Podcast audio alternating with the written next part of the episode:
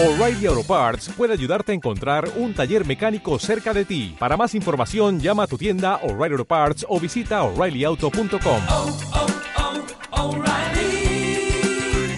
oh, Parts. Bienvenido a Casa sobre la Roca, Iglesia Cristiana Integral.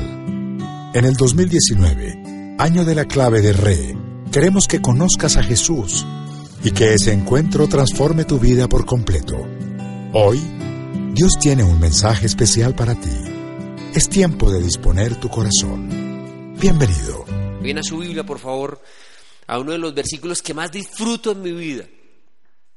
Isaías capítulo 30, en el verso 21. Mañana Años Dorados sale de paseo, así que estaremos orando por ellos. Mujeres, hay todavía oportunidad, este es el último domingo, para inscribirse en el encuentro de mujeres que va a ser noviembre 16 y 17. Va a ser en Girardot, de un hotel súper lindo para las mujeres, para que ellas estén consentidas. Y mi esposa me hacía caer en cuenta de algo. Dice, los hombres normalmente van a campamento, los jóvenes también, ¿cierto? Pero las mujeres normalmente eh, abusamos de ellas porque ellas son las que siempre se niegan a, se entregan a, no, mi amor, vaya usted, no, coma esto, yo como otra cosa. Normalmente la mujer, eh, en su amor, ella lo hace. Y es importante que la mujer tenga un tiempo para ella, ¿cierto? Es bien importante. Así que ojalá mujer pueda asistir. Isaías capítulo 30, verso 21. Hoy es un tema muy importante. Hay momentos donde estamos confundidos, no sabemos qué hacer, donde estamos avergonzados, llenos de culpa porque hemos, la hemos embarrado, donde necesitamos dirección de Dios. Hoy parte voy a hablarle de unos consejos fundamentales para eso, para no meter las patas, para salir de problemas, para mm, ay, entender la dirección de Dios. Isaías capítulo 30, verso 21. Dice, ya sea que te desvíes a la derecha o a la izquierda, tus oídos percibirán a tus espaldas una voz que te dirá, este es el camino, síguelo.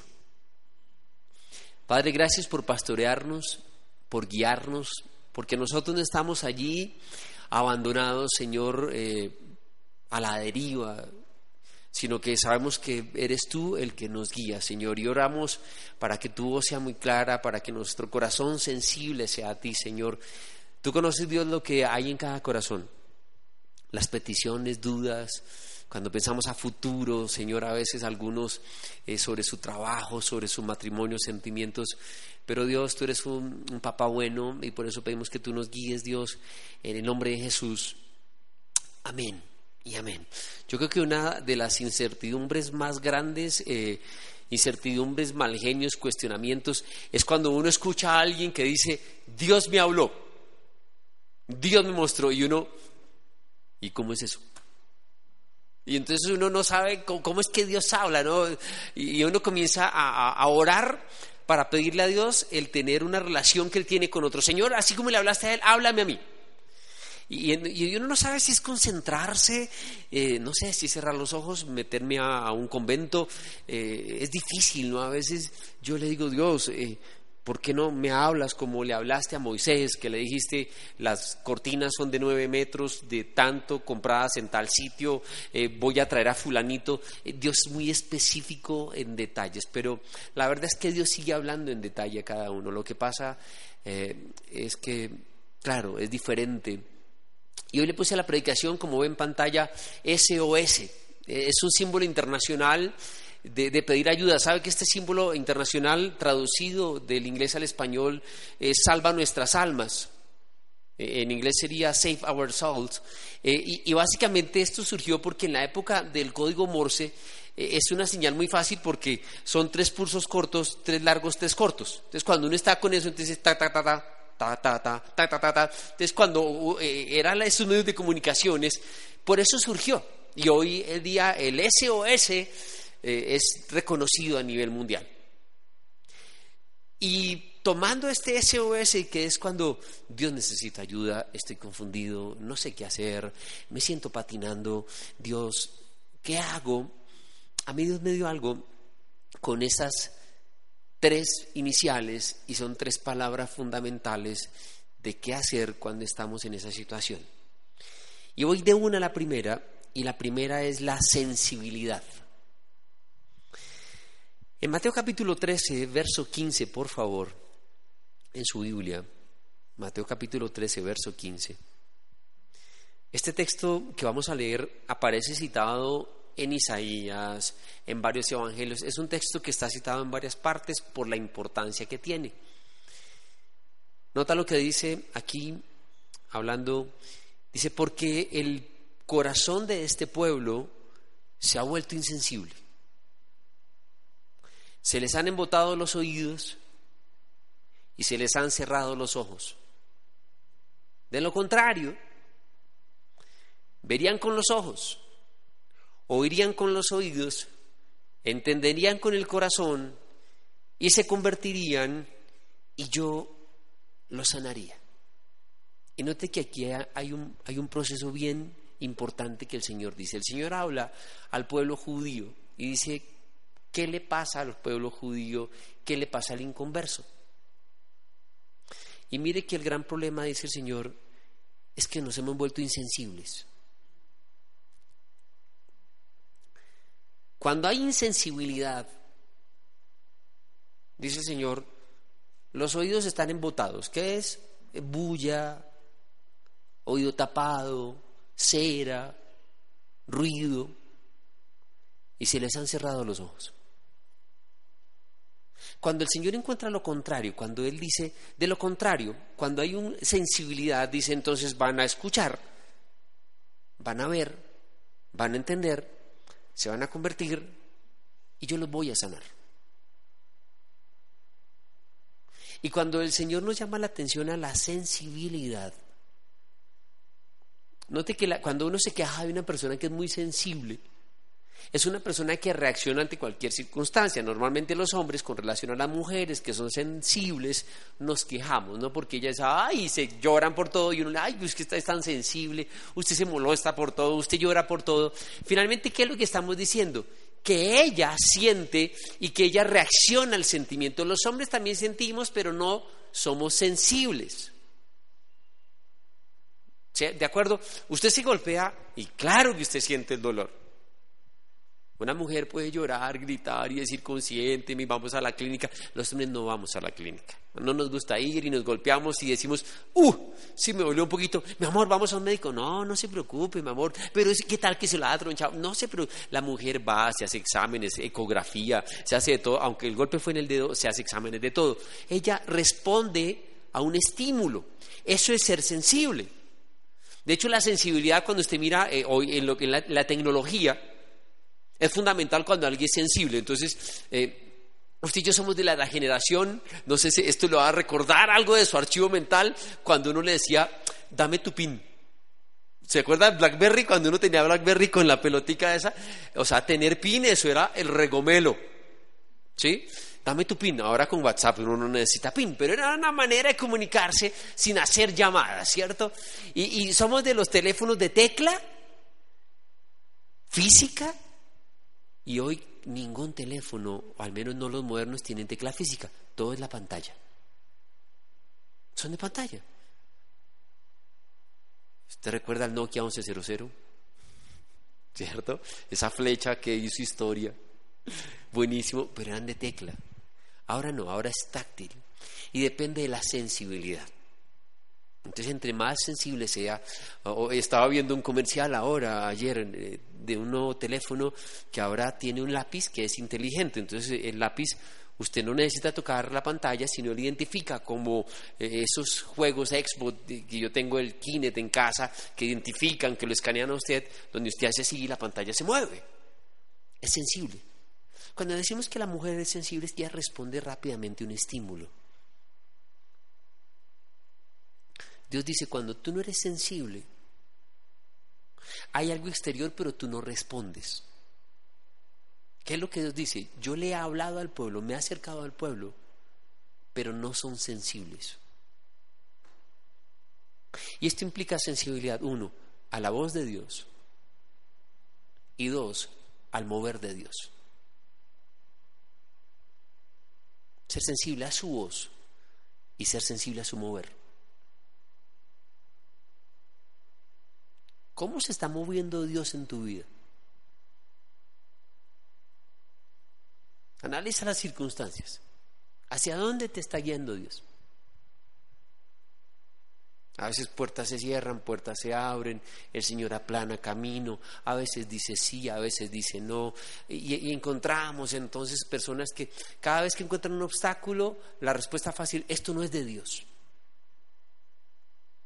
Espere, si así fuera, la gente no hubiera tomado o tumbado la muralla Jericó, si así fuera, Nehemías nunca hubiera reconstruido las murallas porque hubo obstáculos. El tema es, un minutico, yo tengo que tener el discernimiento de, se presentó un obstáculo, ¿es porque Dios me está diciendo que no? ¿O es Satanás que me está poniendo problema? Yo te pregunto, sumémosle cómo se está moviendo Dios a la sensibilidad, a la voz de Dios. ¿Qué es lo que Dios te viene diciendo? O sea, ante un tiempo de oración, el Espíritu Santo normalmente coloca un sentir, una frase, una idea, un mover en tu corazón cuando estás orando.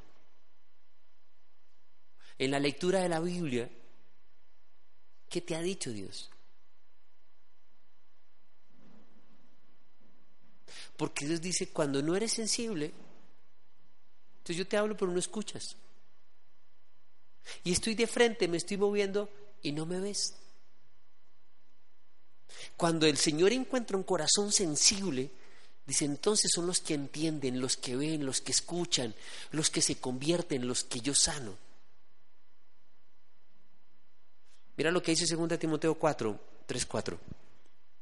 Si quieres anotarlo, lo voy a leer. Dice, porque llegará el tiempo en que no van a tolerar la sana doctrina. Y acá hay uno de los problemas de insensibilidad del hombre actual. Dice, no toleran la, la sana doctrina, sino que llevados por sus propios deseos, se rodean de maestros que les digan las novelerías que quieren oír. Dejarán de escuchar la verdad y se volverán a los mitos. Y el Señor dice, hay un problema en el hombre actual. Él no le gusta escuchar la palabra de Dios. Él le gusta escuchar lo que le quiere escuchar. ¿A qué hora dijo? No, como así? No, sí, él dijo, no, pero yo no me escuché. Y el Señor dice, hay un problema en esta sociedad y es que simplemente se deja llevar por sus deseos, escuchando lo que le conviene, mitos extraños por aquí y por allá, y tengo que revisar si eso es lo que ocurre conmigo. Porque es muy fácil uno acomodar los gustos de uno diciendo que Dios habló. Y usted encuentra personas que se equivocan a la hora de noviarse, de casarse, de hacer un negocio. Yo sentí que era Dios y la embarran y después de que la embarran preguntan, ¿y Dios por qué permitió esto? ¿Y sabe qué es lo que dice el Señor? Es que usted, usted no tolera que yo le hable, usted simplemente se dejó llevar por su propio deseo. usted puede acomodar lo que quiera bíblicamente para sustentar algo. Las sectas hacen eso. Hay un caso tremendo y está en números 22. Es un caso que creo que cuando usted y yo lo leemos nos hace reír. Es un caso que ha dado origen a películas, eh, eh, ha dado origen a, que muchos productores. Es el caso de Balak, Balam y la burra de Balam. E, es un caso tremendo. Resulta que Balak es un rey moabita. Y él, Balak, ve que los israelitas se están acercando y él tiene miedo porque él ha escuchado las historias de cómo Dios ha respaldado a los israelitas. Y este contrata a Balaam, que es un profeta, y lo contrata para que maldiga al pueblo de Dios. Esto si lo analizamos hoy en día, lo contraté para hacerle un trabajito, un rezo. Balaam ora y el Señor le dice, nada, nada que yo no te diga. Primero le dice que no va, después le dice que vas a ir, pero solo lo que yo te diga. En el capítulo 22, repito, versículo 21 en adelante, dice, Balaam se levantó por la mañana, ensilló su burra y partió con los gobernantes de Moab. Lo contrataron. Mientras iba con ellos, la ira del Señor de Dios se encendió y en el camino el ángel del Señor se hizo presente, dispuesto a no dejarlo pasar. Balaam iba montado en su burra y sus dos criados lo acompañaban. cuando la burra vio al ángel del Señor en medio del camino, con la espada desenvainada, se apartó del camino para meterse en el campo. Pero Balaam la golpeó para hacerla volver al camino. El ángel del Señor se detuvo en un sendero estrecho que estaba entre dos viñas, con cercos de piedra en ambos lados. Cuando la burra vio al ángel del Señor, se arrimó contra la pared, con lo que lastimó el pie de Balaam. Entonces Balaam volvió a pegarle. El ángel del Señor se les adelantó y se detuvo en un lugar más estrecho, dando, donde ya no había hacia dónde volverse. Cuando la burra vio al ángel del Señor, se echó al suelo, al suelo con Balaam encima. Entonces se encendió la ira de Balaam y golpeó la burra con un, con un palo. Pero el Señor hizo hablar a la burra. Y ella le dijo a Balaam, ¿se puede saber qué te he hecho para que me hayas pegado tres veces? Yo, yo ahí me desmayo. Pero ¿sabe qué hace Balaam? Comienza a hablar con la burra. Yo, yo digo, wow. Bueno, si Eva habló con una serpiente, ¿por qué no habla un profeta con una burra, cierto? Pero yo, yo, o sea, si, yo, si esta fuera la historia de Mario, dice, Mario cayó de un paro cardíaco porque una burra le habló. y entonces, y, y le dice, te has venido burlando de mí. Si hubiera tenido una espada en la mano, te hubiera matado de inmediato. La burra le contestó a Balaam, ¿acaso no soy la burra sobre la que siempre has montado hasta el día de hoy? ¿Alguna vez te hice algo así? No, respondió Balaam. El Señor abrió los ojos de Balaam y éste pudo ver al ángel del Señor en el camino y empuñando la espada. Balaam se inclinó entonces y se postró rostro en tierra, creo que estaba junto al burro arrodillado. Y el ángel del Señor le propuso, le preguntó, ¿por qué golpeaste tres veces a tu burra? ¿No te das cuenta que vengo, dispuesto a no dejarte pasar porque he visto que tus caminos son malos? Cuando la burra me vio, se apartó de mí tres veces. De no haber sido por ella, tú estarías ya muerto y ella seguiría con vida. Tremendo. A mí, este pasaje, yo digo que los, los, creadores de Shrek se inspiraron ahí para que el burro hablara. Y, note lo que pase, note que el insensible no ve ni escucha lo que Dios quiere. ¿Y cuál es el resultado? Que sufre. Aquí, ¿qué es lo que pasa? Que Dios dice, veo que tu camino no es correcto. Y Dios iba cerrando camino. Es cuando tengo que tener, y ahora le daré los otros dos puntos, cuando hable del discernimiento, cuando hable de la sabiduría, de si es de Dios o no es de Dios. Pues la sensibilidad, Señor, ¿qué es lo que quieres? ¿Qué me estás mostrando acá?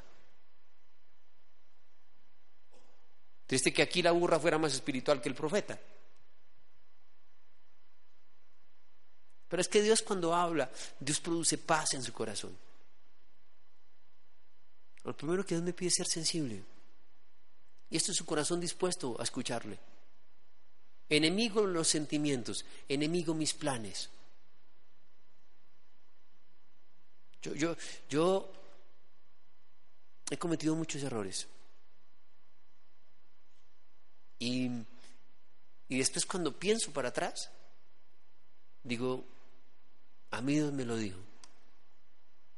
Le compartía al grupo de consejeros hace unas semanas atrás que eh, me invitaron a, Florencia, a la iglesia de Florencia. Yo no era pastor, yo estaba dirigiendo el grupo de mujeres, ayudaba con los jóvenes. Eh, le he contado cómo la iglesia, cuando las iglesias comenzaban, entonces íbamos a apoyarlas al montaje de los diferentes ministerios. Y yo iba con una persona que llevaba trabajando tiempo en la iglesia, que predicaba hace rato, predicaba súper bien, yo no trabajaba en la iglesia, como le he dicho, eh, y bueno, llegamos allá, nos quedamos en Florencia, por primera vez conocí Florencia, súper lindo, este pastor tenía un servicio por la mañana y uno por la tarde, eh, yo iba con mi programa montado y dice, mm, yo quiero, Mario, yo quiero que tú prediques por la mañana y a la otra persona le dice, yo quiero que tú prediques por la tarde, el, el, servicio grande es el de la mañana, el de por la tarde es cortico, él es el que predica bien, él es el famoso, yo soy un NN, ¿me entiende? O sea, yo no llevo una predicación preparada porque es obvio que a mí no me van a hacer predicar, pero Dios no es obvio. Entonces yo le dije, ay, yo como que le dije, no, pero él, como Moisés, como Gedeón, no, pon a otro. No, no, Mario, yo quiero que tú prediques por la mañana. Y yo decía, ay Dios, yo, yo no traje predicación. Y bueno, todo el día súper embolatado, sábado, entonces yo sábado en la noche comienzo a preparar la predicación a altas horas de la noche y en la madrugada. Y a mí Dios me habla y me dice, Mario, y me comienza a dar un tema súper fuerte con relación al legalismo, muy fuerte. Y yo voy preparando mi mensaje, pero cuando de pronto yo paro y digo, no, pero yo nunca he predicado, yo no soy el chino joven acá, eh, el nuevo, yo no conozco la iglesia, yo no soy pastor, el otro es diácono, yo soy un colado, el otro es un ungido. Yo que voy a venir a hablar un mensaje tan duro, nada que ver, qué boleta, y mandé otro mensaje. Entonces, tim, dejé eso y saqué otro mensaje, un mensaje súper lindo, de esperanza, de que Dios los ama, ¿cierto? Y bueno, listo, ya, bien. Cinco minutos antes de subirme a predicar con el famoso ungido predicador de hace rato, de hace rato diácono, le digo, ven, oremos, oremos, que yo voy a ir a predicar. Me dice, ven, oremos, sí, oremos. Y me dice, Mario, ¿sabes qué me pasa? Le dije, ¿qué? Yo no sé, Dios me viene inquietando mucho del legalismo. Y yo me quedé mirando y le dije, no me lo diga. Me dijo, ¿por qué? Le dije, porque a mí también. Y yo les contaba que usted no sabe lo difícil que fue para mí. Porque yo oré, haz de cuenta allí en la puerta, atravesar y montarme aquí y saber que yo estaba predicando un mensaje que Dios no quería que yo predicara. Usted no sabe lo incómodo que fue para mí. Yo aquí estar hablando y, parándome, yo, yo le decía a Dios, perdóname, perdóname, perdóname. Igual el mensaje fue bonito, y la gente se convirtió, gracias por su mensaje, yo, así es Dios, que es misericordioso. Pero a mí Dios me había dicho otra cosa. Por la tarde, cuando el otro predicó, tampoco predicó el legalismo, también predicó otra cosa. Ahí sí mal de muchos consuelo de tontos. ¿no? Yo dije, ah, bueno, él tampoco lo hizo. Pero para mí fue un aprendizaje. He perdido plata por lo mismo. He montado empresas donde Dios me ha dicho que no. Pero digo, no, Señor, esto es perfecto, todos somos cristianos, necesito la plata. Y perdí plata. Y cuando yo reviso, Dios sí me habló, pero hubo un problema. Mi sentimiento, mi gusto, mi voluntad, mi plan, me volvió insensible a la voz de Dios. Cuando el niño está enamorado, cuando la niña está enamorada, Dios le habla, pero no escucha. Es sensible a su voz y sensible a su mover. Lo segundo es obvio, la O de obediencia, cosa que yo no hice. En Deuteronomio 28, el Señor dice, si realmente escuchas al Señor tu Dios, sensibilidad, lo escuchas, y cumples fielmente estos mandamientos, entonces yo escucho y practico. Y cumples estos mandamientos que hoy te manda el Señor tu Dios, te pondrá por encima de las naciones de la tierra, de todas las naciones de la tierra. Si obedeces al Señor tu Dios, todas estas bendiciones vendrán sobre ti y te acompañarán siempre. Entonces, ¿qué es lo que pasa? Dios me va a hablar. Dice el pasaje de Isaías, si te desvías a izquierda o a derecha, tú vas a escuchar una voz que te dice el camino es este. Repito, eso es como el Waze, como los GPS de los carros. Usted programa Google Maps, programa Waze, es GPS, voy para tal lado. Cuando, cuando recién por primera vez yo fui a los Estados Unidos y GPS, entonces yo programé, voy para tal lado, pero yo no sabíamos manejarlo con Cristina. Y, y no, no habíamos ampliado el mapa, el zoom, entonces era chiquitico, pero se hablaba, pero no se veía. Entonces él decía, a 200 metros gira a la derecha, pero llega a una parte donde hay una cantidad de, derechas y me metía, decía, recalculando. Yo decía, Ay, yo veía el mapita así chiquito. Después mi esposa bonita, sabia, es el mejor regalo para mí. Eh, había un más allí y lo presionó y el mapa se amplió. Y entonces ahora escuchaba y veía.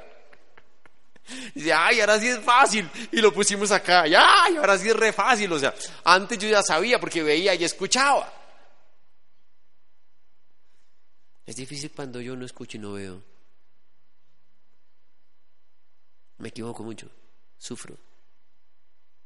Y Dios dice, mira, yo te voy a mostrar, yo te voy a hablar, simplemente sigue el camino.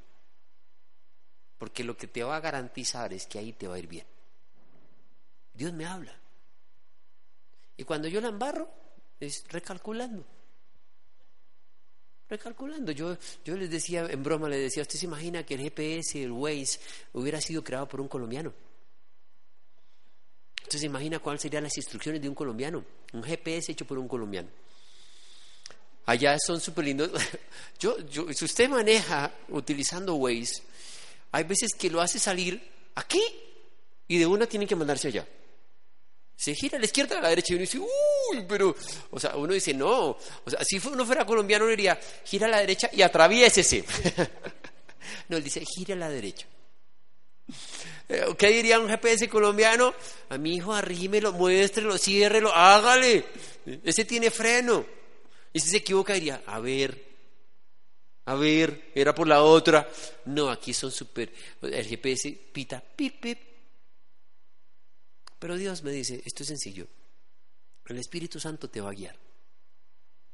Y, mire que la clave en vidas como Moisés, Josué, Abraham, Jesús, ¿cuál ha sido?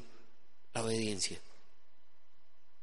Cuando el Señor le dice a Abraham, yo veo que tú no me negaste a tu hijo, veo que me obedeciste, veo que Josué no le dijo, Señor, pero tu plan para tumbar una muralla es un poco ridículo, darle vueltas a la muralla y gritar. Veo que Abraham en algún momento tuvo que entregar a su hijo y al otro sacarlo de la casa. La desobediencia hizo sufrir a Jonás.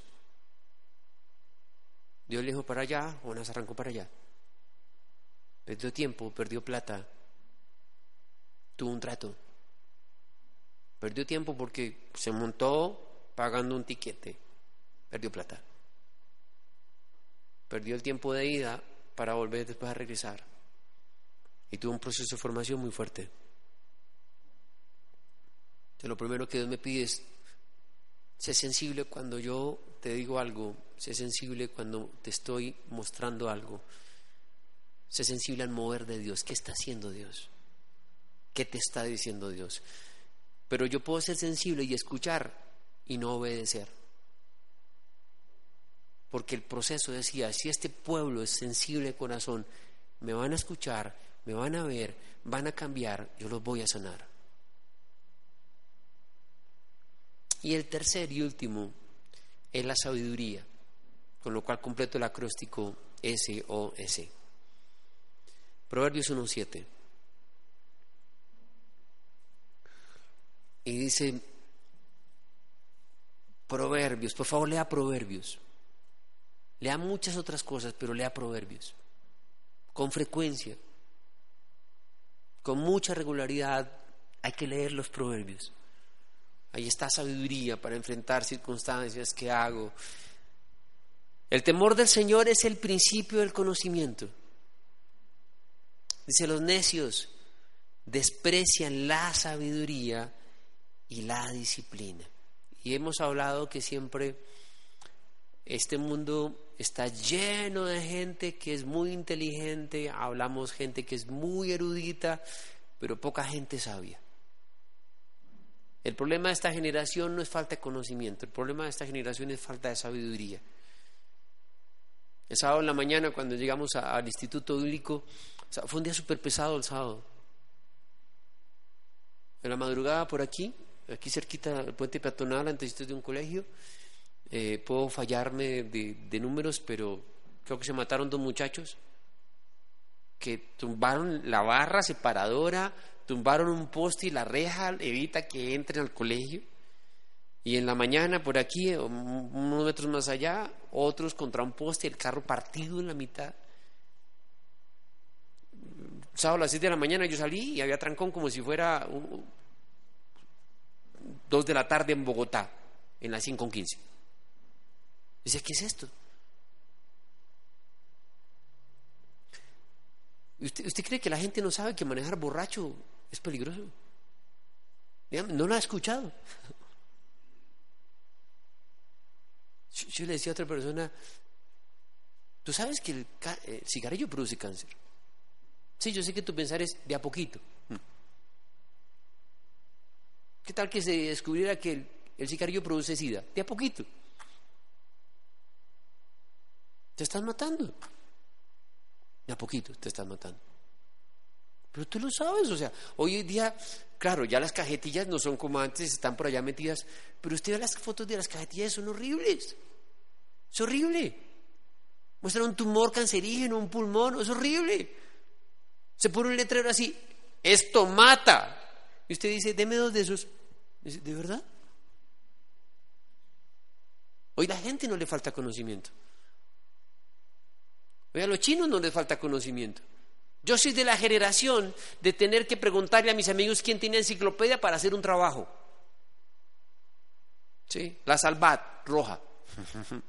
y la verde, había otra, y la de los niños. Y era, ¿quién tiene enciclopedia? Hoy en día no, o sea, incluso decía, alguien decía que hoy en día ya no hay conversación, de discusión, de pronto se pone un tema y hablamos, porque cualquier, ay, déjeme yo googleo, porque ahora está el verbo googlear.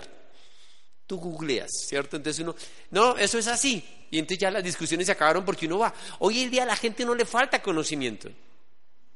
La gente lo que pasa es que no tiene temor de Dios. Y hablemos de la iglesia. Yo conozco los mandamientos, conozco lo que Dios dice. No es falta de conocimiento, es falta de temor de Dios. Por eso dice que el necio desprecia la sabiduría y la disciplina. Y el Señor dice, el temer a Dios es el principio del conocimiento, porque eso es lo que me lleva a lo que llamamos el dominio propio. Cuando soy una persona guiada por Dios, cuando arranco, cuando paro, cuando cambio de dirección. Es lo que pasa con Salomón cuando él ora que está en el primer libro de Reyes capítulo 3, no lo vas a buscar, que el Señor se le aparece y el Señor le dice, pídeme lo que quieras. Y Salomón le dice, Señor, yo soy muy joven y apenas sé cómo comportarme. Yo te pido que tú me des un corazón entendido. Dame un corazón entendido, apenas sé cómo comportarme. Y el Señor dice que le agradó y dice, Salomón, tú no me pediste mujeres, dinero, fama, poder, sino pediste entenderme, como me pediste eso, yo te voy a dar eso, y como resultado te voy a dar la fama, el poder. Es el resultado de ser sabio. Eh, eh, El problema no es que Dios no me hable, el problema no es que yo no conozca, el problema es que a veces no somos sensibles, no somos obedientes y despreciamos el temor de Dios. Hoy no hay temor de Dios, se ha perdido. Estoy hablándole no solo en el inconverso, estoy hablando en la iglesia. Hoy poco nos importa que Dios diga algo. Hoy violamos los mandamientos abusando de la misericordia y de la paciencia de Dios. Cuando yo temo a Dios, yo no miento porque temo a Dios. Yo, yo no, no miro pornografía, no porque mi esposa me mire o no me mire, porque temo a Dios. No es si alguien me ve o no me ve. Esto no es lo de Moisés, de mirar al lado y al lado, si alguien lo está viendo y matar al egipcio.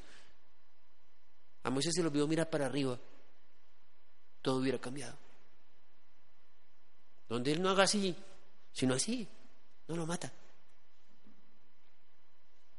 Hoy, hoy, hoy estamos abusando del amor de Dios. Hoy se peca con una facilidad. Y a veces decimos, Señor, ¿por qué esto?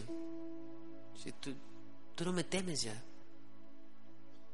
Yo tuve una novia que sus papás fueron como los papás, él fue como el papá que yo no tuve. Es su preocupación, su provisión. Y a mí él, él a comienzo de semestre me, me daba plata para las gafas, me llevaba con su hija a comprar útiles escolares. Y aunque tenía hijos, cuando salía de viaje muchas veces él manejaba un carro y yo el otro. Y yo decía, wow. Y él me decía, ¿quieres llevarse el carro? Lléveselo. ¿En qué se va a ir, Mario? Yo, no, no, no. Llévese uno de los carros de la casa. Y yo decía, ah, güey, madre, me voy a rumbear, tengo carro. ¿Sabes yo por qué no lo hacía? Por respeto a un hombre que confiaba en mí. O sea, a mí, esa confianza depositada, yo decía, yo no puedo decepcionarlo. O sea, este hombre ha confiado en mí más que como si yo fuera su hijo y soy un colado acá. Y es cuando yo miro el amor de Dios y digo, Señor, cuando yo te amo, no quiero decepcionarte porque te amo. Y entonces es cuando yo tengo ese temor de Dios que bajo a mi vida. Ese temor de Dios que me hace sabio, ese temor de Dios que cuando digo, Señor, me duele herirte. Y el ser sensible no es solo sensible para mi conveniencia, sino ser sensible del mover de Dios, del sentir de Dios. Cuando me duele decepcionarlo a Él.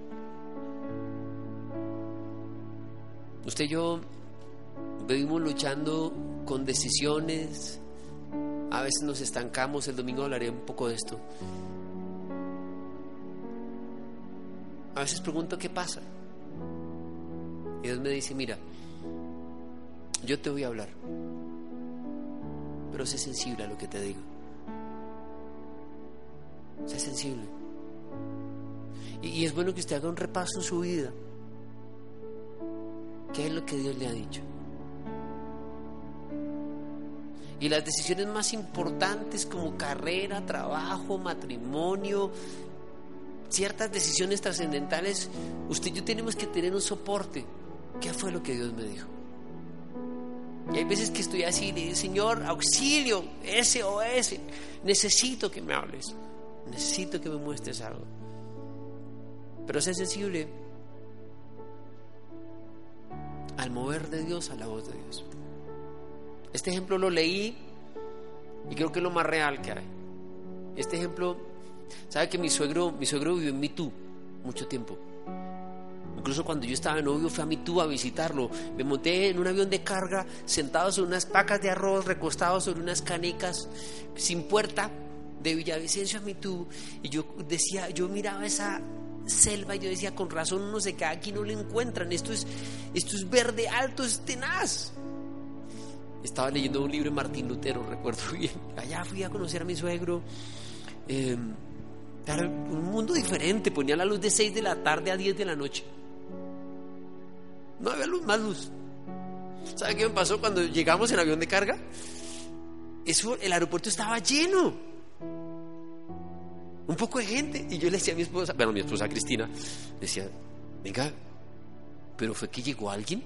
O sea, es que ni siquiera un avión de pasajeros, era un avión de carga. ¿Qué hace la gente acá? Y yo me reía. Pues yo duré allí varios días porque Satena que volaba tenía los aviones varados, por eso no había podido volar en Satena. Pues allá no hay nada que hacer. ¿Sabe qué estaba haciendo yo a los tres días? Yendo al aeropuerto a ver aterrizar aviones de carga. O sea, yo decía, ahora entiendo por qué la gente viene a mirarlos, es que aquí no viene. Lo más emocionante es a ver quién se bajó y uno irse. Yo, yo decía, wow. Pero mi suegro un día llevó un nativo, un indígena, a Bogotá. y cuando le preguntaron cómo le fue, él dijo, oye, vivir en la ciudad raro. Y le decían los indígenas, ¿por qué? Allá la principal calle era la pista del aeropuerto. Entonces cuando un aeropuerto iba a aterrizar, sonaba una sirena y la gente se corría para que el aeropuerto, para que el avión aterrizara. Y no es broma, cual película así, entonces, y ahí venía el avión. Entonces, claro, y era medio pavimentado, el resto era arena. Ahí había dos vías principales, el río y la pista del aeropuerto. Dice, vivir en la ciudad es como raro. Él dice, eso todo es cemento. Y es muy raro. La gente se para enfrente de una cosa de colores. Y cuando se pone verde, todos salen corriendo. Y se pone rojo y todos paran. Lo que es el concepto de un indígena vivir en la ciudad. Paran frente a una luz roja, todos la miran así. Y se pone verde y todos arrancan de carrera. Vivir en la ciudad es un poco raro, decía él. Y yo decía, este tipo tiene toda la razón. Y cuenta la historia que un indígena estaba ahí parado en una de esas carreras y de pronto eh, dice, uy, por ahí hay un grillo. ¿Un grillo? ¿Y usted cómo escucha un grillo? Y él decía, mire, es que usted escucha lo que finalmente le conviene. Y él hizo una prueba, le dijo, deme una moneda. Y aquí a la altura de lo que le da el brazo, soltó la moneda al piso. Y automáticamente las 20 personas que estaban a su alrededor, todos voltearon a mirar. Dijo, si ve, usted escucha lo que quiere escuchar. Su oído es sensible a algunas cosas. Las mujeres son sensibles a las promociones. Mi amor, vi y escuché una promoción. No, de verdad. Los hombres somos sensibles a otras cosas, promociones diferentes. Usted es sensible a lo que quiere ser sensible. Hay gente sensible en el aroma. Uy, el vecino está haciendo carne. ¿De verdad? Sí, seguro, seguro. Y uno dice, uy, tiene pimentón, guacala. Usted es sensible. Es cuando Dios dice, si tú eres sensible, tú me vas a escuchar, tú me vas a ver. Así que tu caminar va a ser fácil. Allí dice el Señor, entonces como vas a conocer mi camino, le dice al pueblo, se van a convertir. ¿Por qué? Porque es conocer el camino de Dios. Y yo los voy a sanar. Y esto es la respuesta a tu necesidad, mi necesidad. Lo que le falta a este pueblo es ser sensible a Dios, ser obediente y tener temor de Dios. Si Dios encuentra que tú eres una persona que quiere escucharlo, que su corazón es obediente, sensible y tú tienes temor de Dios, estate tranquilo. Que así sea, cerrando el camino o que una burra te hable. Pero si es necesario, Dios pondrá a hablar una burra. Yo termino con esta historia. Un domingo, tenía que predicar el domingo acá. Y a mí Dios me ha dicho, predica algo sobre Jacob. Pero yo tenía otras predicaciones buenas aquí en mi mente, chéveres. Y hacía rato quería darlas. Y dije, no, esta predicación yo quiero darla y creo que es el momento oportuno. Y yo comencé. Pero yo ya había entendido lo que era predicar, lo que no tenía que predicar. Y entonces yo comencé muy terco y dije, no, esto no fluye. Esto no es. Y eso que usted dice, ¿y ahora qué hago? He perdido horas invirtiendo en una predicación que no es. ¿Qué hago? ¿De qué predico? Y mis hijos estaban viendo una película no cristiana.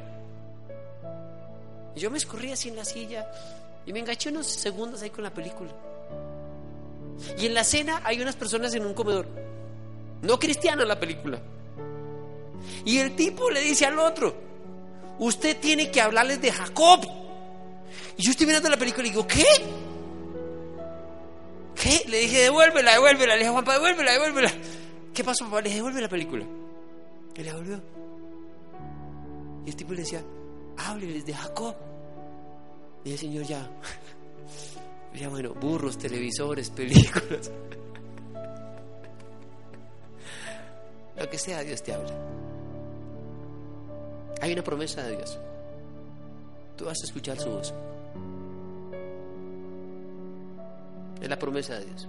Yo te mostraré el camino que debes seguir. Yo te voy a dar consejos. ¿Qué es un consejo? Dios te va a hablar. Yo voy a cuidarte. Yo voy a velar por ti. Esa es la promesa de Dios. Padre, queremos darte gracias en esta noche. Queremos darte gracias porque no hay nada más espectacular de tener una relación contigo. No hay nada más espectacular, Señor, de poder nosotros, cualquier circunstancia en nuestra vida, hacer un alto y decirte, Señor, ¿qué hago? Tú sabes, Dios, que nuestra vida está llena de decisiones. A veces no sabemos realmente qué hacer, Dios. Es difícil para nosotros. Pero la promesa es que tú, Señor, nos hablas. Que lo nuestro, Señor, simplemente decirte, danos un corazón sensible para poderte ver, para poder escuchar, para saber dónde te estás moviendo, Dios. ¿Qué es lo que estás, Señor, planeando para nosotros? ¿Cuál es ese camino que tú tienes? Señor, perdóname por las veces que he sido desobediente contigo.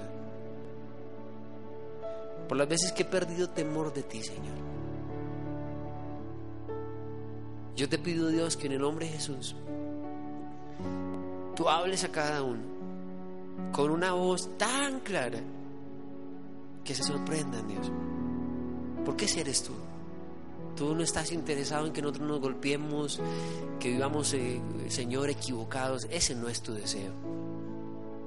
Tu deseo, Señor, es que nosotros escuchemos, te veamos, que nuestra vida cambie, que tengamos, tengamos sanidad, que la respuesta a nuestra necesidad. Yo no sé qué es lo que hay en tu corazón hoy.